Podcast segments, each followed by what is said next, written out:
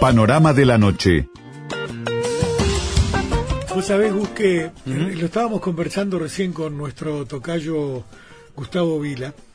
Eh, eh, obvio que la, epidemia de la COVID-19 nos ha desplazado una cantidad de temas de, enorme importancia del primer lugar de atención.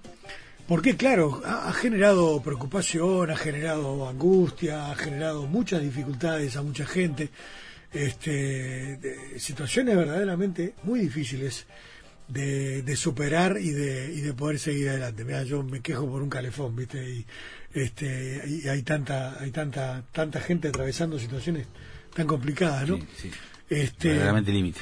Verdaderamente, ¿no? Este, no, digo para digo era era más bien un chiste lo que lo que estaba lo que estaba haciendo una manera de, arrancar riendo riéndonos de nosotros mismos no de alguna manera. Exacto. La cotidiana tiene suyo pero sí no hay problemas mucho más serios verdaderamente.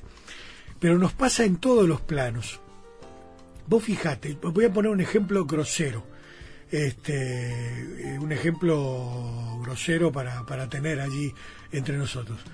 Eh, en 2019 se mataron 730 y pico de personas, más de dos personas por día. Sin embargo, paramos el país prácticamente, o, hicimos, eh, bajamos la cortina, como dijo el presidente en una de las entrevistas que dio a los canales argentinos, este, por una, una enfermedad que terminó con 32 vidas estamos teniendo un, tema de, jerarquización y de, y de priorización, ¿verdad? En estos momentos. Claro, yo sé lo que pasa. Eh, frente a la, aparición emergente o urgente de una enfermedad que se, se difundía de manera viral y de una manera rapidísima y casi sin, sin control, frente a la posibilidad de que hubiera un, un, crack en el sistema de, salud, hubo que tomar todas las precauciones y todo lo, necesario. Sí, lo invisible paraliza más, lo invisible te colapsa cuando tiene como sponsor que es a nivel mundial, por eso es pandemia, y son, miles de muertes a nivel global, bueno, lo tomamos también como propio. y nos olvidamos que son 32 nada más. Claro, acá en Uruguay son 32 personas que murieron. Sí. Y más de 700 personas murieron por su propia mano. Eh, el año pasado. Entonces, como que deberíamos empezar a equilibrar de vuelta esto. Y por eso le, quiero agradecer muchísimo a la doctora Victoria Izquierdo, que es eh, vocera de la Asociación Comunidad Hepatitis C del Uruguay, que hoy están lanzando una campaña para tratar de erradicar la hepatitis C en el Uruguay que nos dé estos minutos, porque me parece de enorme importancia empezar a, a volver a mirar, a hablar y a escuchar de otros tantos problemas, padecimientos, enfermedades, dificultades que han sido desplazados por el tema de la COVID-19 y que tenemos que volver a prestar atención porque también son parte del paisaje cotidiano, también son a veces enfermedades transmisibles o no transmisibles que parece que hemos olvidado y que tenemos que volver a pensar en ellas. Doctora eh, Izquierdo, Victoria Izquierdo, buenas noches, ¿cómo está? ¿Qué tal? Buenas noches, eh, Gustavo. Primero tengo que hacer una puntuación. Estoy muy de acuerdo con todo lo que has dicho hasta el momento, pero tengo que aclarar que no soy doctora. ¿Qué qué? Tengo que aclarar que no soy doctora. Ah, perdón. Soy la secretaria de la Asociación Comunidad de Hepatitis C. Ah, bueno, secretaria, perdón. Pensé que pensé que eras doctora, pero no, importa, bien. Sabes que no. Este eh, eh, con el con el hecho de estar trabajando allí en la asociación y en contacto con la gente y demás es un, un elemento por demás importante para nosotros para compartir con la gente.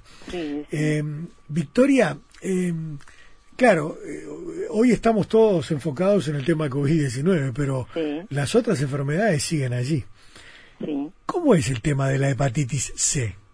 Bueno, mira, justamente hoy estuvimos en rueda de prensa en un lanzamiento que hicimos en la ciudad de Canelones con la oportunidad de un este de la primera campaña de erradicación que se lanza a nivel departamental en Uruguay, este, a cargo de, nuestra de nuestra asociación, de la comunidad Patricia Uruguay y del gobierno de Canelones, y hacíamos esa misma puntuación, que básicamente los este, los pacientes infectados por el, virus C, que también es una pandemia a nivel este mundial, eh, nos hemos visto, eh, hemos visto hemos visto obstaculizados eh, todo lo que tiene que ver eh, el desarrollo de actividades para poder justamente erradicar la enfermedad aquí. Eh, nosotros nos, este, nos estábamos aprestando a comenzar este año una campaña de, erradicación de la enfermedad y bueno, justo nos cae este tema del COVID, pero de, otro, de, de alguna manera también pone en el tapete el tema de las pandemias. La hepatitis C es una pandemia, es una pandemia que en los últimos años ha este, eh, a, este, tiene mayores tasas de función incluso que la del HIV. Y eso tiene que ver eh, con que las poblaciones que se han infectado en, décadas pasadas eh, están comenzando a sufrir las consecuencias de la enfermedad, pues una enfermedad que puede ser de larga, evolución recién ahora. Y eso está produciendo de que esa tasa de función esté aumentando. Por eso la importancia del diagnóstico temprano ahora, de tratar de identificar a los pacientes que tienen la patología a tiempo y, eso tiene que ver con el que hoy en día la hepatitis C tiene cura. Es algo novedoso, no hace mucho tiempo. Esto tiene que ver hace muy pocos años que, que surge la, una medicación de última generación que tiene una efectividad muy alta y, y este y bueno y los pacientes se curan. Y Uruguay tiene la posibilidad de abordar el tema eh, con una medicación que la brinda el Fondo Nacional de Recursos. Estamos llegando tarde porque el resto de los países de la región Argentina Brasil Paraguay todos los países de la región tienen un plan de erradicación de hepatitis aquí en nuestro país aún no lo tenemos y, pero nosotros desde la sociedad civil hemos iniciado nuestro propio proyecto a nivel, estamos tratando de replicar esto a nivel departamental, más allá de que hoy hemos tenido este, buenas novedades gracias al evento y a, este, a, las personas a las que se invitó a participar, que estaban incluidos el Ministerio de Salud Pública. Una campaña con, con novedades. ¿Y cuáles son esas novedades, Fabiana? Victoria. Eh, Victoria, perdón. no hay problema. Eh, mira, nosotros lanzamos hoy esta campaña con, en, conjunto con el gobierno de Canelones. Ellos van a disponer de sus móviles canarios eh, de salud. Van a incorporar test reactivos, que es un sistema de detección rápida que permite que cualquier persona que se acerque al, al móvil pueda, mediante un test de digitopunción, se hace una punción digital en el dedito, se saca una gota de sangre que se coloca dentro de un cassette y en cuestión de cinco minutos pueda revelar si esa persona estuvo en contacto con el virus. eh, esto esto comienzo, comenzó hoy y el gobierno de Calderón está comprometido a, este, bueno, estaba muy, están muy entusiasmados porque realmente es, algo muy importante, ¿no? Se trata de salvar vidas. Eh, y hoy comenzamos hoy con esta actividad. En, para ese mismo evento se convocaron a distintas autoridades, a las cuales, por ejemplo, se presentaron este eh, desde Presidencia de Salud del Senado, eh, se presentaron en el Ministerio de Salud Pública, en la Institución de, Derechos Humanos, y este y bueno, se dio un gran evento en el cual nosotros quedamos muy este con una muy buena impresión respecto a, lo que pareciera ser que el ministerio también está preocupado por el tema. Sí, obvio. Me imagino que sí. Victoria, em, ¿cómo se transmite? Eh, es un virus también, ¿no? Es un virus, es un virus, es el, virus C.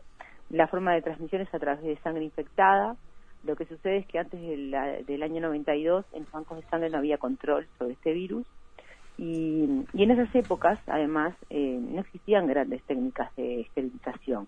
Eh, hoy en día tenemos materiales estériles y de repente en esa época uno podía estar en contacto con instrumental médico que no estuviera adecuadamente eh, esterilizado, valga la redundancia.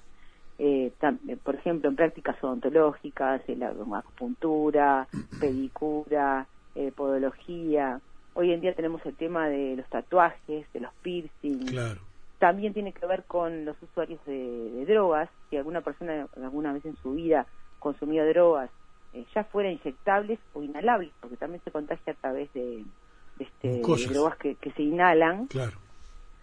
Eh, por ejemplo, personas que se someten a, diálisis, la gente, los hemofílicos. Eh, hay un hay un universo importante de, este, de, personas que se pueden contagiar. También se da mucho dentro de, este, de lugares de confinamiento, como las cárceles, como, este, por ejemplo, centros psiquiátricos, en donde se pueden dar un aumento de la prevalencia de la enfermedad dentro de esos lugares. Y, y, y, es una pandemia, o sea, es, una realidad. Está en, todo, está en todo el mundo, dentro de nuestra región tiene una prevalencia más o menos similar dentro de todos esos países de la zona. Aquí en Uruguay aún no tenemos una casuística, no tenemos datos claros, pero sabemos que hay miles de uruguayos que están infectados por la enfermedad y bueno, y el propósito es eh, identificarlos y curarlos, porque mm, es una enfermedad que si se le permite una su evolución puede derivar en una cirrosis o un cáncer hepático. Claro. Mientras tanto, por ejemplo, Victoria, los síntomas, eh, bueno, uno puede tener hepatitis C y no saberlo. Y sí, porque otro de los grandes problemas que tiene esta epidemia es que se le dice que es silenciosa y silenciada silenciada porque en algún momento era tan alto el costo de los medicamentos que era silenciada en alguna medida por los propios estados y los intereses económicos. Pero eso tiene que ver con otras cuestiones. Pero también silenciosa en el sentido de que no, no tiene sintomatología al principio. Eh, el hígado es un órgano muy noble y hasta que no está muy, pero muy afectado, no, no, este, no, no causa ningún tipo de sintomatología. También es cierto que el virus C no solamente ataca a nivel hepático, eh, está asociado a otro tipo de patologías. Eh, puede, puede causar diabetes tipo 2, puede causar eh, tiroidismo, puede causar este, hipertensión. Hay una serie de, otras patologías que pueden ser también derivadas por el virus C. Problemas renales, hay pacientes que terminan con, este, con, con cánceres renales, linfoma, puede también causar otro tipo de patologías. Claro. Victoria, em, y una vez que, una vez que, por ejemplo, en estas actividades donde ustedes están haciendo tests, eh, de repente se detectan personas, porque es muy rápido el resultado, ¿verdad? Aparece de inmediato prácticamente. Este, ¿cómo, ¿Cómo procede? ¿Cómo debe proceder la persona suponiendo que fuera hepatitis C positivo? Bueno, mira, hoy casualmente fue la primera jornada que tuvimos de, de detección y si no, no me quiero equivocar, pero creo que se, se testearon poquitas personas, al principio fueron unas 36 y inmediatamente surgieron dos casos positivos. Dos casos, mira. Sí. Eh, cuando sucede eso, lo que se hace es que le deriva al médico tratante, desde el móvil canario, se le deriva a su médico tratante, a su prestador de salud. Claro. Y nosotros desde la asociación, nuestro rol es eh, contactar al paciente e intentar guiarlo, porque muchas veces estos pacientes, como aún no existe un programa de erradicación de hepatitis virales en Uruguay y no hay una estructura y un contexto que que, que contenga a esos pacientes. Sí, además uno capaz que se asusta, ¿no? Y termina... Sí, lógico. Igual hoy en día el tema del estigma es algo que tenemos que erradicar, porque la hepatitis no es de contagio sexual, es muy bajo, pero las personas se pueden, sí, este, de alguna manera asustar y bueno, nosotros lo que intentamos es generar una contención y más que una contención, eh, intentar eh, eh, viabilizar ese paciente para que desde el principio, desde, desde que tiene su diagnóstico, acompañarlo hasta el final del proceso y que obtenga este, el tratamiento para curarse.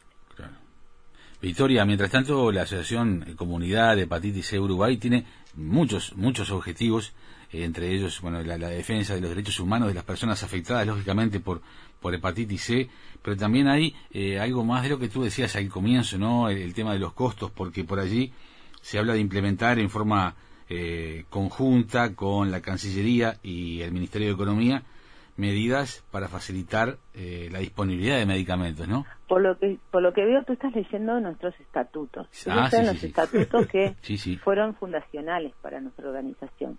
Por suerte hoy en día eh, la Asociación Hepatitis C Uruguay logró eh, incorporar al país medicación. Este es un hecho.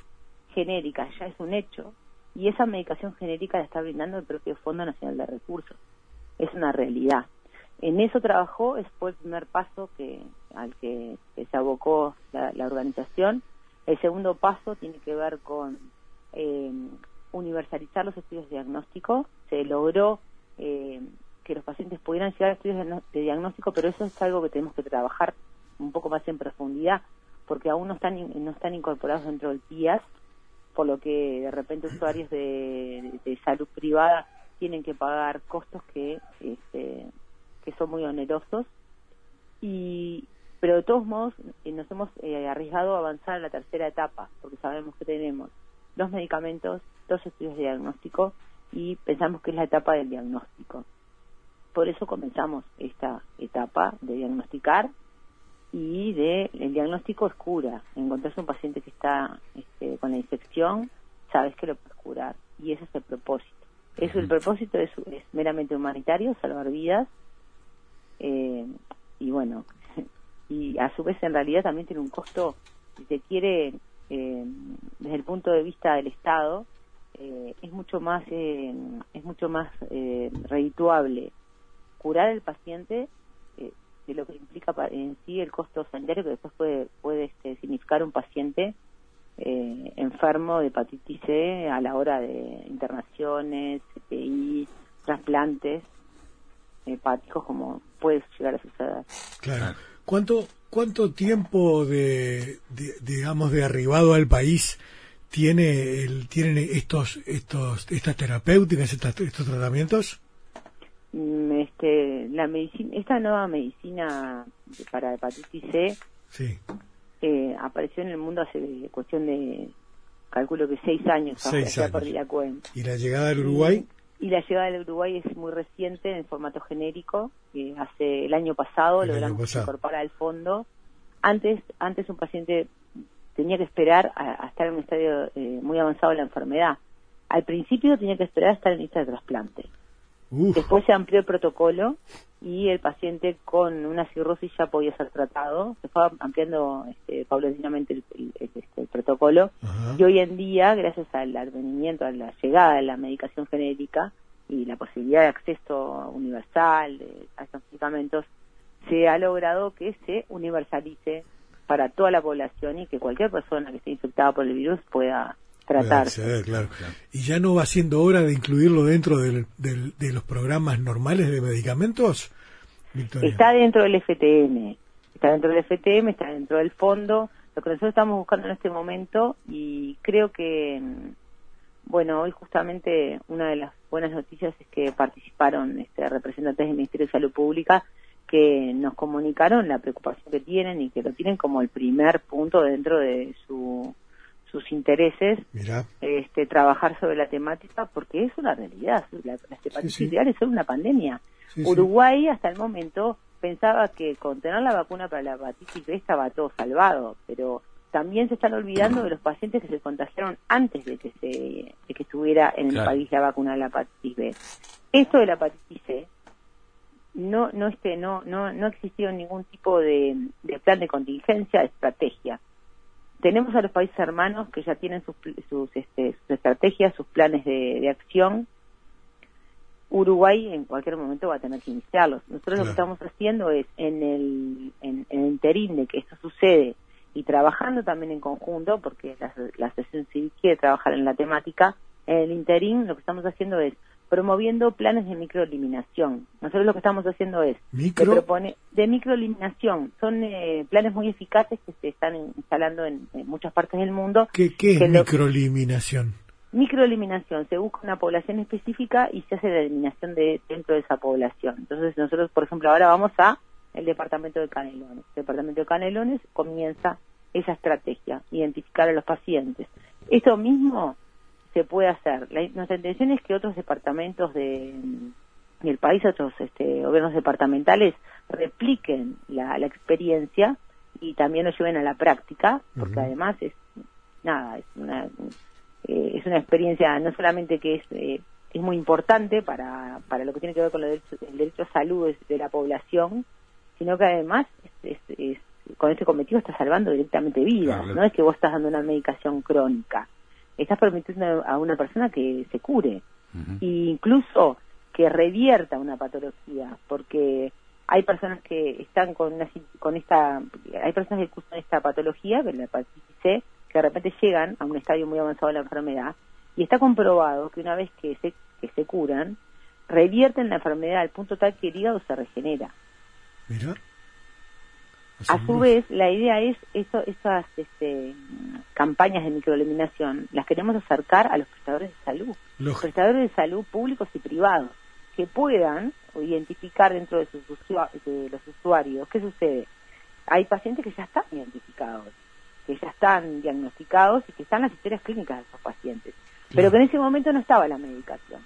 De repente se los trató con una medicación este, anterior que no daba resultados, volver a encontrar a esos pacientes y volver a ofrecerles la posibilidad de curarse y a su vez y a su vez identificar a los que a los que estén infectados, ¿no? ¿Y quienes quieran, prestador- quienes- quienes quieran hacerse la prueba, a dónde pueden dirigirse, Victoria? Mira, nosotros lo que recomendamos es a todas las personas que por lo menos una vez en su vida se hagan el estudio de las hepatitis virales. ¿Se hagan, perdón?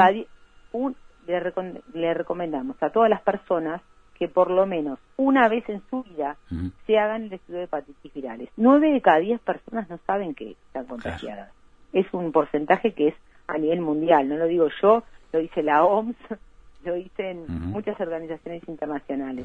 Entonces lo importante es ir al médico y solicitar el estudio de hepatitis virales. Mira. Y si no, eh, arrimarse a un móvil de, de- para test rápidos el próximo 28 de julio, con motivo del Día Internacional de Lucha contra las Hepatitis Víricas, vamos a estar haciendo un nuevo lanzamiento de, de esta campaña.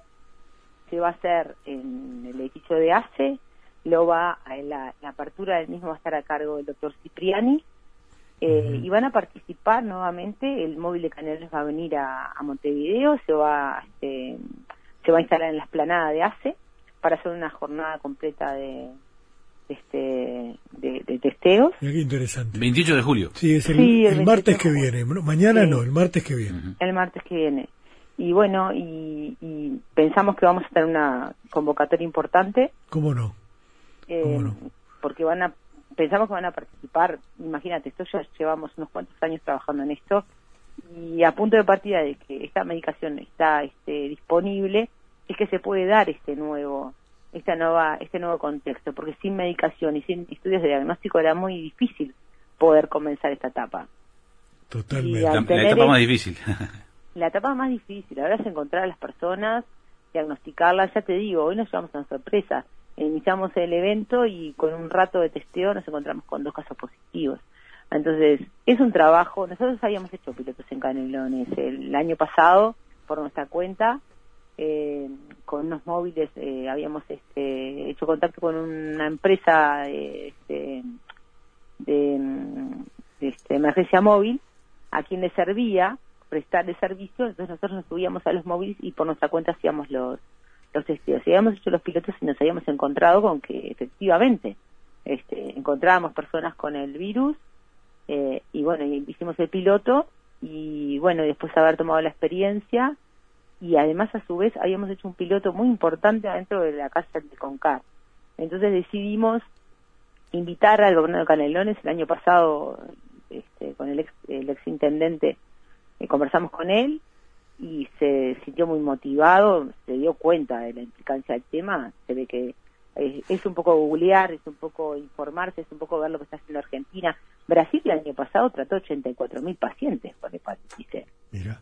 Les dio tratamiento a 84 mil pacientes. Sí, sí. No es poca cosa. No, no, sin duda. sin En, duda. en, este, en la región sur, donde estamos nosotros, hay 3.8 millones de personas que, como se dice ahora en las redes, en, en- en la televisión, cuando uno escucha del COVID, que conviven con el virus. Claro. Bueno, estas personas eh, hace y hace años que conviven con el Sí, virus. sí, totalmente. Y la Mm, problemática es que además siguen contagiando.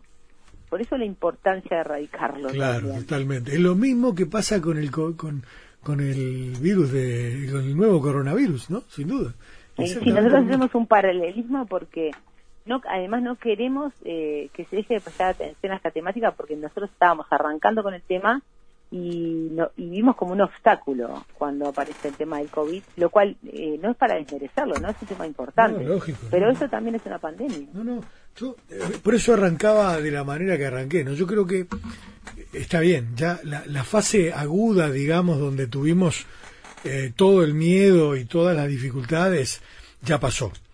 Ahora tenemos que entender que de ahora en adelante vamos a convivir con este, con este nuevo coronavirus y vamos a tener que modificar conductas en adelante. No, aunque venga una, una vacuna mañana, de todas maneras vamos a tener prevalencia del virus y va a seguir habiendo brotes y demás. O sea, va a ser como, como tantas otras enfermedades víricas que hay, que, que hay por allí y con, las cuales convivimos. Ahora, sí, yo la verdad, sobre recordar las otras, ¿no? Si Sobre COVID no me atrevo a opinar, pero sobre esta te garantizo que tiene cura. Es simplemente identificar a la persona que haga el tratamiento y se termina un problema que además está salvando una vida. Sí, sí. definitiva. Totalmente, totalmente. Bien, Victoria, este, te agradecemos muchísimo por este rato, eh, eh, por abrirnos los ojos y los oídos frente a este tema. Yo francamente no, no lo tenía en el radar, ¿viste? Este me parece una, una cuestión interesantísima y un, un, un ejemplo típico de cómo tenemos que empezar a reformular nuestro enfoque de esta de, este, de, la, de la epidemia que estamos viviendo de la COVID-19 y los otros temas que no podemos dejar de, de, atender sin lugar a dudas. Así que, si no te complica, te llamamos más adelante para ver cómo sigue esto, ¿sí? Como quieras, eh, si quieren comunicarse luego de la jornada del 28 o sobre la jornada del 28, nosotros no tenemos ningún inconveniente. Quiero aprovechar a comentarles que a punto de partida de toda esta movida que estamos haciendo, se han sumado una cuarentena de personas públicas eh, vinculadas a lo artístico, periodistas, deportistas, que están haciendo spots publicitarios apoyando la campaña. Genial. porque es algo que nos debemos en Uruguay. Lo que pasa es que justo en el momento clave en donde se iniciaba esta campaña de, erradicación de la enfermedad en el país, cosa que se está haciendo en el resto del mundo, nosotros debemos estar haciendo los últimos, justo nos cae esto del COVID. Pero nosotros no quisimos quedar atrás, queremos seguir con esto porque los pacientes que están infectados con virus C también se lo merecen. Totalmente. Cuenten con nosotros, Victoria, para lo que necesiten, ¿sí? Bueno, muy bien, les agradezco la, este llamado y la... Dale, no, no, nos mantenemos en contacto. Para ustedes. Muy pronto y felicitaciones por el trabajo. Bueno, muy amables. Victoria Izquierdo, entonces la secretaria de la comunidad eh, hepatitis C en Uruguay.